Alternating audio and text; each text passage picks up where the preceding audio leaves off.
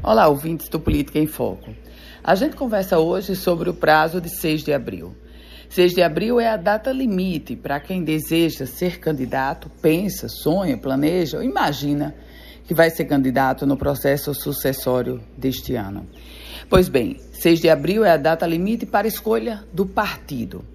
E aí vocês devem estar pensando, podem estar pensando, que ainda falta muito tempo. Não.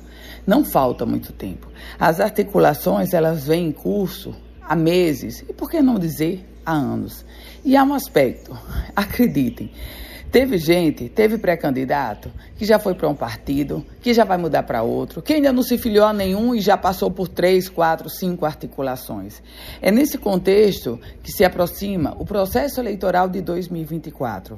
E não nos esqueçamos que neste processo eleitoral também em curso está a articulação de cada um dos líderes políticos que vai entrar na disputa em 2026. E eles têm agora, em 2024, uma tentativa de fortalecer a legenda pela qual vai disputar um cargo lá em 2026. É diante de todo esse cenário que o prazo de 6 de abril, a data limite para filiações partidárias, ele se avizinha como uma espécie de primeiro teste, até porque quem escolher ou quem se filiar o partido que não traz um oxigênio eleitoral, não traz um, um suporte, uma esteira para disputar o processo eleitoral pode, por essa escolha errada, estar simplesmente naufragando no projeto político de 2024.